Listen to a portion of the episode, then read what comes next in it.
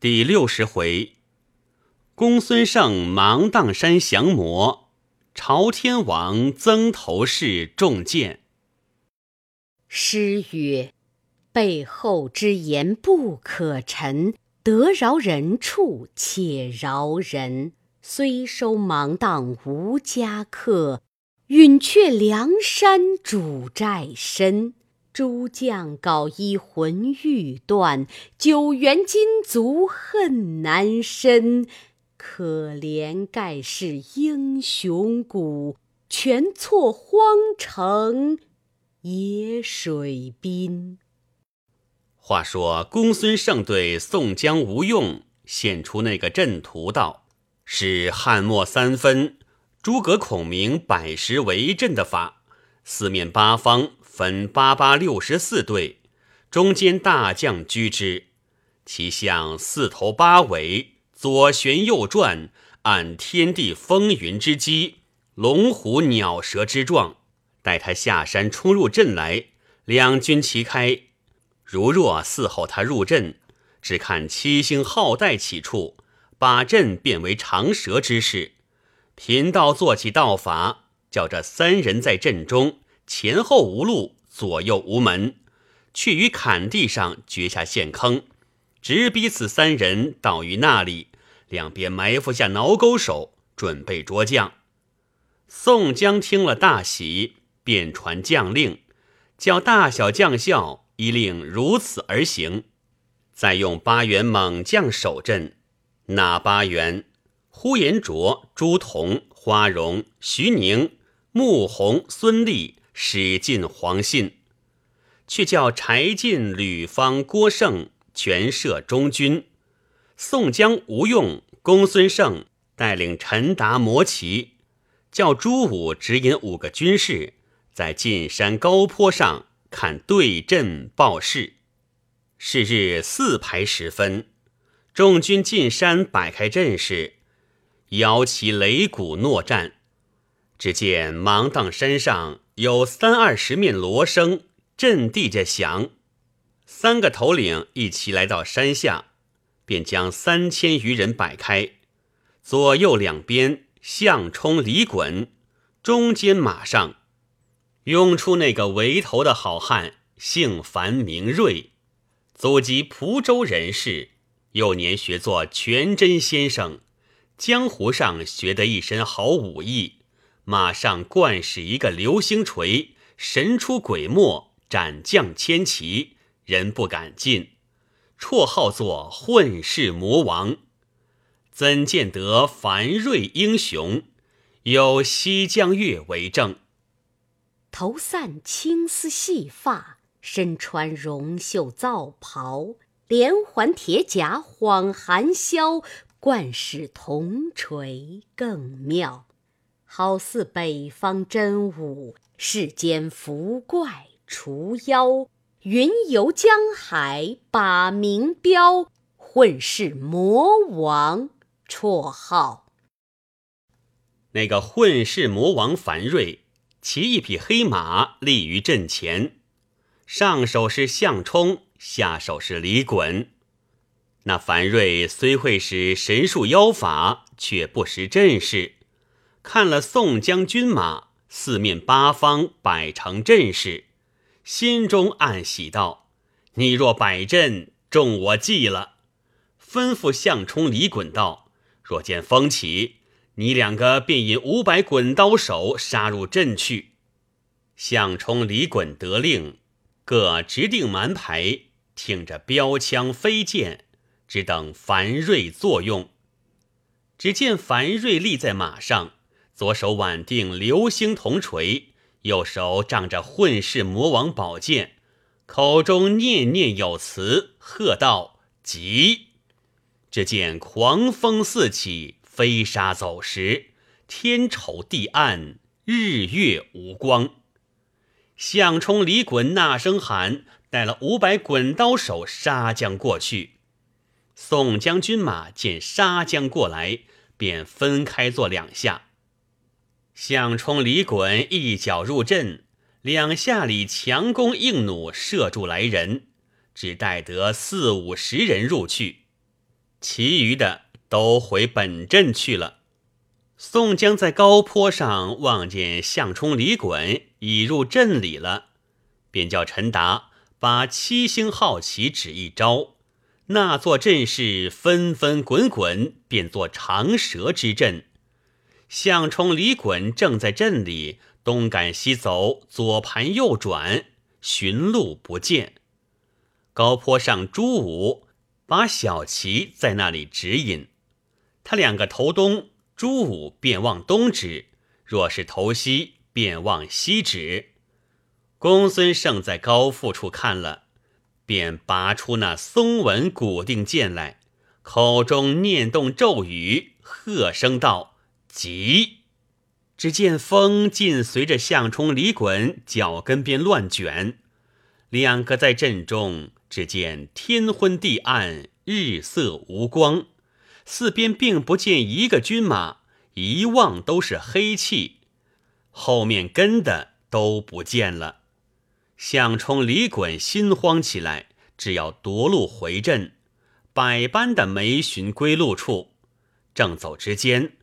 忽的地雷大震一声，两个在阵叫苦不迭，一齐踏了双脚，翻筋斗颠下陷马坑里去。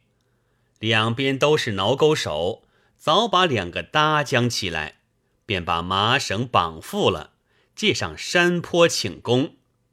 宋江把鞭梢一指，三军一齐掩杀过去。樊瑞引人马奔走上山。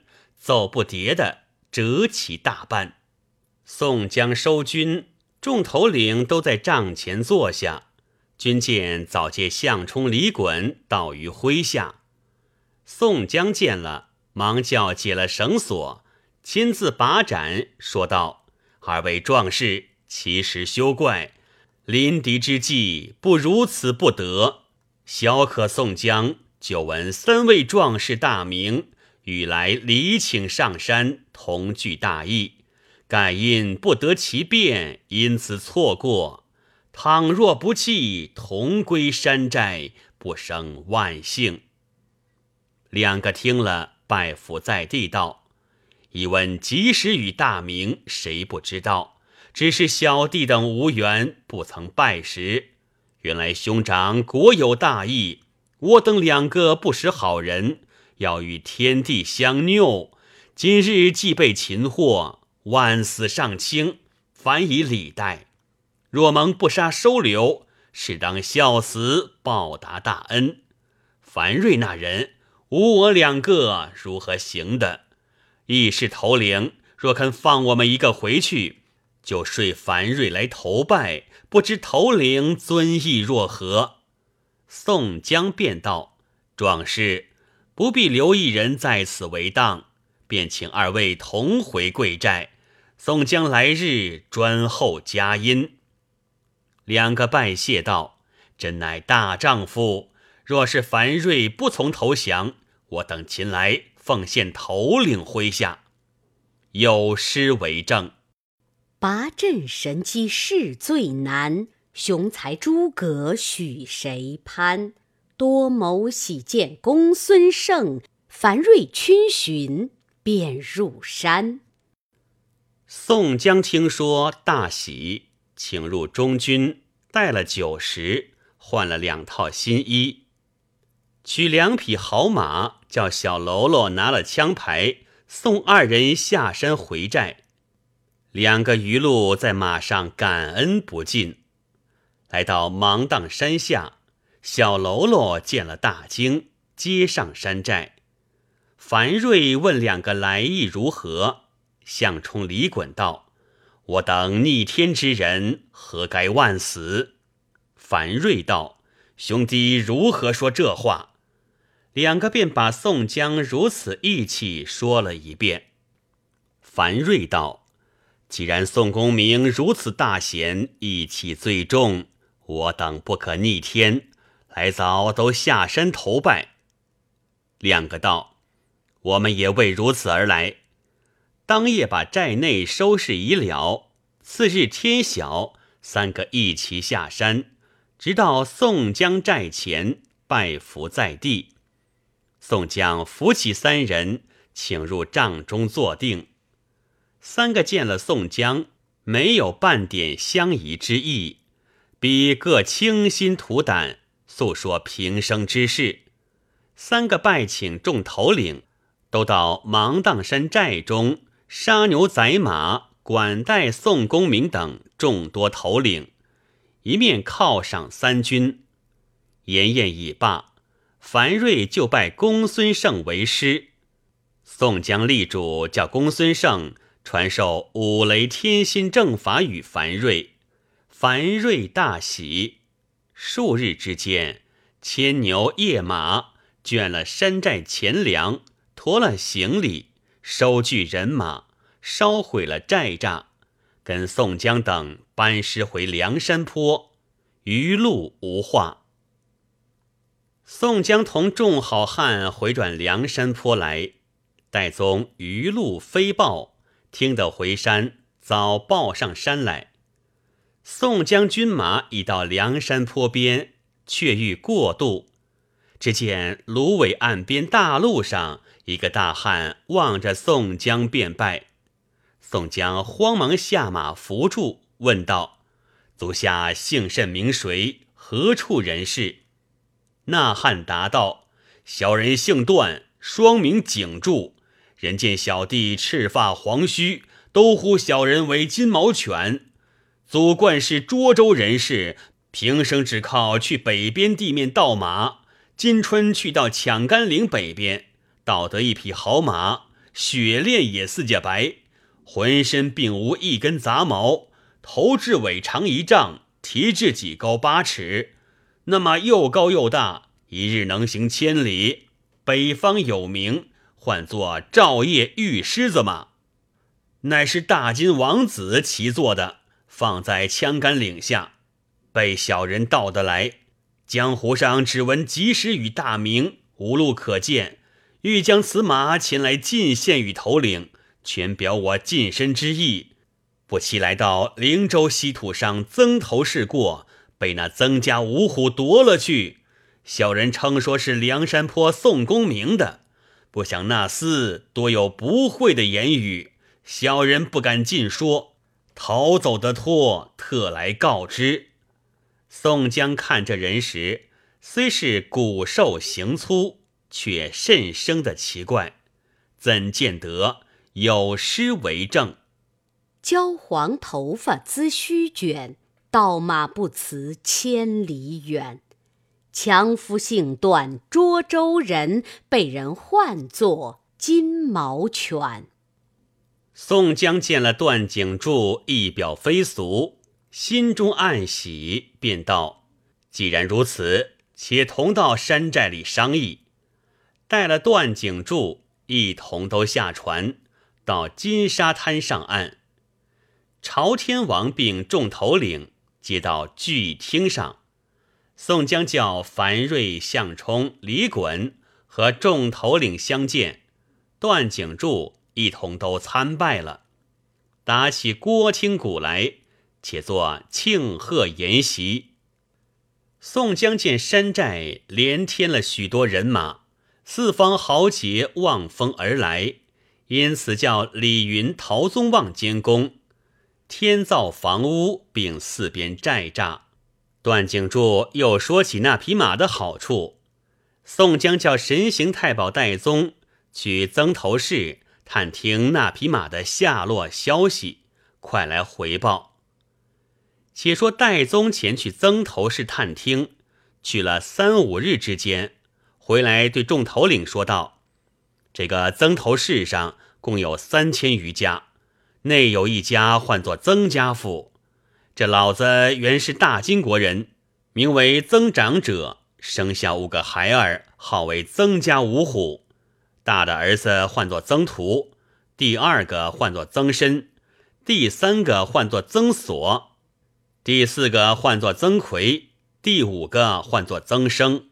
又有一个教师史文恭，一个副教师苏定，去那曾头市上。聚集着五七千人马，扎下寨栅，造下五十余辆县车。法院说他与我们势不两立，定要捉进俺山寨中头领，做个对头。那匹千里玉狮子马，现今与教师史文恭坐骑，更有一般堪恨那厮之处。杜撰几句言语，教世上小儿们都唱道：“摇动铁环铃，神鬼进结晶；铁车并铁锁，上下有尖钉。扫荡梁山清水坡，搅除晁盖上东京。生擒及时雨，活捉智多星。增加生五虎，天下尽闻名。”晁盖听了戴宗说罢，心中大怒道。这畜生怎敢如此无礼！我须亲自走一遭，不捉得此辈，誓不回山。宋江道：“哥哥是山寨之主，不可轻动，小弟愿往。”晁盖道：“不是我要夺你的功劳，你下山多变了，厮杀劳困，我今替你走一遭，下次有事却是贤弟去。”宋江苦谏不听。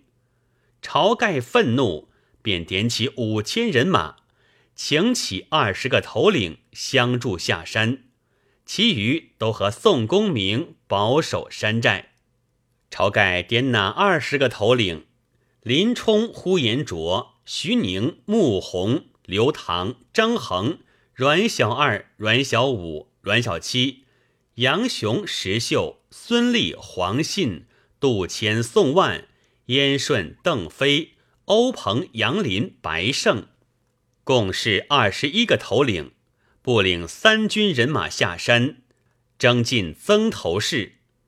宋江与吴用、公孙胜众头领就山下金沙滩践行。饮酒之间，忽起一阵狂风，正把晁盖新制的任军旗半腰吹折。众人见了，尽皆失色。吴学究见道：“此乃不祥之兆，兄长改日出军。”宋江劝道：“哥哥方才出军，风吹折刃旗，于军不利。不若停待几时，却去和那厮理会，未为晚矣。”晁盖道：“天地风云，何足为怪？趁此春暖之时，不去拿他。”只待养成那厮气势，却去进兵，那时迟了。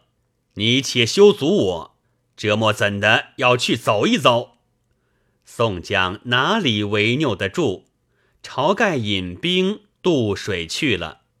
宋江异样不已，回到山寨，再叫戴宗下山去探听消息。且说晁盖领着五千人马，二十个头领。来到曾头市相近，对面下了寨栅。次日，先引众头领上马去看曾头市。众多好汉立马看时，果然这曾头市是个险隘去处。但见周回一遭野水，四围三面高冈，嵌边河港似蛇盘。壕下柳林如雨密，凭高远望绿荫浓，不见人家。附近前窥青影乱，深藏寨栅。村中壮汉出来的勇似金刚，田野小儿生下的便如鬼子。僧道能抡棍棒，妇人惯使刀枪，果然是铁壁铜墙，端地尽人强马壮。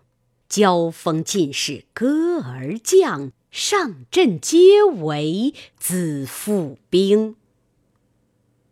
晁盖与众头领正看之间，只见柳林中飞出一彪人马来，约有七八百人。当先一个好汉，戴熟铜盔，披连环甲，使一条点钢枪，骑着匹冲阵马，乃是曾家第四子曾奎，高声喝道：“你等是梁山坡反国草寇，我正要来拿你借官请赏，原来天赐奇变，如何不下马受缚？更待何时？”晁盖大怒，回头一观，早有一将出马。去战曾奎。那人是梁山出结义的好汉豹子头林冲。两个交马斗了三十余合，不分胜败。曾奎斗到二十合之后，料到斗林冲不过，撤枪回马，便往柳林中走。林冲勒住马不赶。晁盖领转军马回寨，商议打曾头市之策。林冲道：“来日直去市口搦战，就看虚实如何，再做商议。”次日平明，引领五千人马向曾头市口平川旷野之地列成阵势，擂鼓呐喊。曾头市上炮声响处，大队人马出来。一字儿摆着七个好汉，中间便是都教师史文恭，上手副教师苏定，下手便是曾家长子曾图，左边曾参、曾奎，右边曾生、曾锁，都是全身披挂。教师史文恭弯弓插箭，坐下那匹却是千里玉狮子马。手里使一支方天画戟，三通鼓罢。只见曾家镇里推出数辆线车，放在阵前。曾图指着对阵骂道：“藩国草寇，见俺线车吗？我曾家府里杀你死的不算好汉，我一个个只要捉你活的，装在线车里，借上东京，碎尸万段。你们趁早纳降。”再有商议，晁盖听了大怒，挺枪出马，直奔曾图。众将怕晁盖有失，一发掩杀过去，两军混战。曾家军马一步步退入村里，林冲、呼延灼紧护定晁盖，东西赶杀。林冲见路途不好，急退回来收兵。看得两边各皆折了些人马，晁盖回到寨中，心中甚忧。众将劝道：“哥哥且宽心，休得愁闷，忧伤贵体。往常宋公明哥哥出军亦曾失利，好歹得胜回寨。今日混战，各折了些军马，又不曾输了与他，何须忧闷？”晁盖只是郁郁不乐。在寨内一连了三日，每日诺战，曾头市上并不曾见一个。第四日，忽有两个和尚直到晁盖寨里来投拜，军人引到中军帐前，两个和尚跪下告道：“小僧是曾头市上东边法华寺里监寺僧人，今被曾家五虎不时常来本寺作践罗造。”索要金银财帛，无所不为。小僧已知他的背隙出没去处，特地前来拜请头领入去结寨，剿除了他时，当方有幸。晁盖见说大喜，有诗为证：间谍从来解用兵，陈平昔日更专精。却惭晁盖无仙见，随着突奴暮夜行。晁盖便请两个和尚坐了，置酒相待。林冲见道：“哥哥休得听信，其中莫非有诈？”和尚道：“哈，小僧是个出家人，怎敢妄话？久闻梁山泊行仁义之道，所过之处并不扰民。”因此特来投拜，如何故来多转将军？况见曾家未必赢得头领大军，何故相疑？晁盖道：“兄弟休生疑心，误了大事。今晚我自去走一遭。”林冲道：“哥哥休去，我等分一半人马去劫寨，哥哥在外面接应。”晁盖道：“我不自去，谁肯向前？”你可留一半军马在外接应。林冲道：“哥哥带谁入去？”晁盖道：“点十个头领，分二千五百人马入去。十个头领是刘唐、阮小二、呼延灼、阮小五。欧鹏、阮小七、燕顺、杜迁、宋万、白胜。当晚造饭吃了，马摘栾铃，军士衔枚，黑夜即走，悄悄地跟了两个和尚，直到法华寺内看时，是一个古寺。晁盖下马入到寺内，见没僧众，问那两个和尚道：“怎的这个大寺院没一个僧众？”和尚道：“便是僧家畜生薅恼，不得已各自归俗去了。只有长老并几个侍者自在塔院里居住。头领暂且屯住了人马，等更深些，小僧指引到那厮寨里。”晁盖道。他的寨在哪里？和尚道：“他有四个寨栅，只是北寨便是曾家弟兄屯军之处。若只打的那个寨子时，别的都不打紧，这三个寨便罢了。”晁盖道：“哪个时分可去？”和尚道：“如今只是二更天气，再待三更时分，他无准备。”初时听得曾头市上整整齐齐打更鼓响，又听了半个更次，绝不闻更点之声。和尚道：“军人想是已睡了，如今可去。”和尚当先引路，晁盖带同诸将上马，领兵离了法华寺，跟着和尚行不到五里多路，黑影处不见了两个僧人。前军不敢行动，看四边路杂难行，又不见有人家，军士却慌起来，报与晁盖知道。呼延灼便叫急回旧路，走不到百十步，只见四下里金鼓齐鸣，喊声震地，一望都是火把。晁盖众将引军夺路而走，才转的两个弯。撞出一彪军马，当头乱箭射将来，不期一箭正中晁盖脸上，倒撞下马来。却得呼延灼、燕顺两骑马死并将去，背后刘唐、白胜救得晁盖上马，杀出村中来。村口林冲等引军接应，刚才敌得住，两军混战。直杀到天明，各自归寨。林冲回来点军时，三阮、宋万、杜迁水里逃得性命，带入去二千五百人马，只剩得一千二三百人，跟着欧鹏都回到帐中。众头领起来看晁盖时，那支箭正射在面颊上，急拔的箭出。血晕倒了，看那箭时上有“史文恭”字，林冲叫去金疮药敷贴上，原来却是一支药箭。晁盖中了箭毒，已自言语不得。林冲叫扶上车子，便差三阮、杜迁、宋万先送回山寨，其余十五个头领在寨中商议。今番朝天王哥哥下山来，不想遭这一场，正应了风折任其之兆。我等只可收兵回去，这曾头市急切不能取得。呼延灼道：“须等宋公明哥哥将令来，方可回军。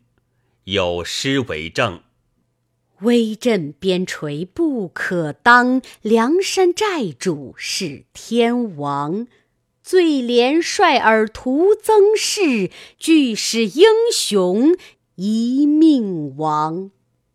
当日众头领闷闷不已，众军亦无恋战之心，人人都有还山之意。当晚二更时分，天色微明，十五个头领都在寨中纳闷，正是蛇无头而不行。鸟无翅而不飞，皆自叹息，进退无措。忽听得福禄小校慌急报来，前面四五路军马杀来，火把不计其数。林冲听了一齐上马，三面山上火把齐鸣，照晃如同白日。四下里呐喊到寨前，林冲领了众头领，不去抵敌，拔寨都起，回马便走。曾家军马背后卷杀将来，两军且战且走，走过了五六十里，方才得脱。祭点人兵，又折了五七百人，大败亏输，急取旧路往梁山坡回来。退到半路，正迎着戴宗，传下军令，叫众头领引军且回山寨，别做良策。众军得令，引军回到水浒寨上山，都来看视朝天王时，已自水米不能入口，饮食不进，浑身虚肿。宋江等守定在床前哭泣。亲手敷贴药饵，灌下汤散，众头领都守在帐前看事。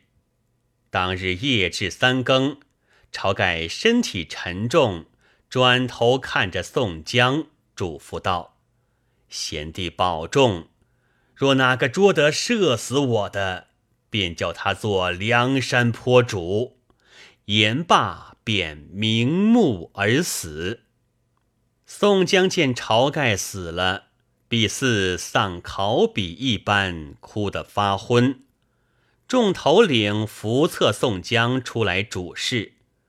吴用、公孙胜劝道：“哥哥且省烦恼，生死人之分定，何故痛伤？且请理会大事。”宋江哭罢，便叫把香汤沐浴了尸首。装殓衣服金泽，停在聚义厅上，众头领都来举哀祭祀，一面合造内棺外椁，选了吉时盛放，在正厅上建起灵围，中间设个神主，上写道：“梁山坡主，天王朝公神主。”山寨中头领。自宋公明以下，都戴重孝。小头目并众小喽啰，亦戴孝头巾。把那支事件就供养在灵前。寨内扬起长幡，请附近寺院僧众上山做功德，追荐朝天王。宋江每日领众举哀，无心管理山寨事务。林冲与公孙胜、吴用并众头领商议，立宋公明为梁山坡主，诸人拱听号令。次日清晨，香花灯烛，林冲为首，与众等请出保义宋公明，在聚义厅上坐定。吴用、林冲开话道：“哥哥听禀。”治国一日不可无君，于家不可一日无主。今日山寨潮头领是归天去了，山寨中事业岂可无主？四海万里疆域之内，皆闻哥哥大名。来日吉日良辰，请哥哥为山寨之主。诸人拱听号令。宋江道：“却乃不可忘了朝天王遗言。”临死时主道：“如有人捉得史文恭者，便立为梁山坡主。此话众头领皆知，亦不可忘了。又不曾报的仇，雪的恨，如何便居的此位？”吴学究又劝道：“朝天王虽是如此说，今日又未曾捉得那人，山寨中岂可一日无主？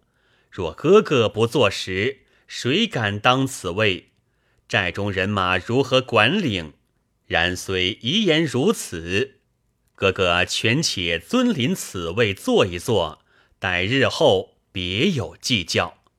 宋江道：“军师言之极当，今日小可全当此位，待日后报仇雪恨已了，拿住史文恭的，不拘何人，须当此位。”黑旋风李逵在侧边叫道：“哥哥休说做梁山坡主，便做了大宋皇帝，却不好。”宋江喝道：“这黑厮又来胡说！再休如此乱言，先割了你这厮舌头！”李逵道：“我又不叫哥哥做社长，请哥哥做皇帝，倒要割了我舌头。”吴学究道：“这厮不识尊卑的人。”兄长不要和他一般见识，且请哥哥主张大事。宋江焚香已罢，全居主位，坐了第一把椅子，上手军师吴用，下手公孙胜，左一代林冲为头，右一代呼延灼居长。众人参拜了，两边坐下。宋江乃言道。小可今日全居此位，全来众兄弟扶助，同心合意，同气相从，共为股肱，一同替天行道。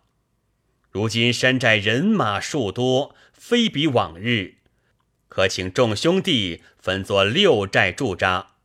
据一听，今改为忠义堂，前后左右立四个汉寨。后山两个小寨，前山三座关隘，山下一个水寨，两滩两个小寨。今日各请弟兄分头去管。有诗为证：英雄晁盖已归天，主寨功名在所先。从此又颁新号令，分兵受旨进宫前。忠义堂上是我全居尊位，第二位军师吴学究，第三位法师公孙胜，第四位花荣，第五位秦明，第六位吕方，第七位郭胜。左军寨内第一位林冲，第二位刘唐，第三位史进，第四位杨雄，第五位石秀，第六位杜迁。第七位宋万，右军寨内第一位呼延灼，第二位朱仝，第三位戴宗，第四位穆弘，第五位李逵，第六位欧鹏，第七位穆春。前军寨内第一位李应，第二位徐宁，第三位鲁智深，第四位武松。第五位杨志，第六位马林，第七位施恩。后军寨内，第一位柴进，第二位孙立，第三位黄信，第四位韩涛，第五位彭起，第六位邓飞，第七位薛勇。水军寨内，第一位李俊，第二位阮小二。第三位阮小五，第四位阮小七，第五位张衡，第六位张顺，第七位童威，第八位童蒙。六寨计四十三员头领。山前第一关领雷横、樊瑞守把，第二关领谢珍、谢宝守把，第三关领项冲、李衮守把。金沙滩小寨内，领燕顺、郑天寿、孔明、孔亮四个守把；鸭嘴滩内小寨内，领李忠、周通、邹渊、邹润四个守把。山后两个小寨，左一个汉寨内，领王矮虎、一丈青、曹正；又一个汉寨内，领朱武、陈达、杨春六人守把。忠义堂内左一代房中，掌文卷萧让，掌赏罚裴宣，掌印信金大坚，掌算钱粮蒋敬；右一代房中，管炮凌阵，管造船孟康，管造衣甲侯建，管住成员陶宗旺。忠义堂后两厢房中管事人员。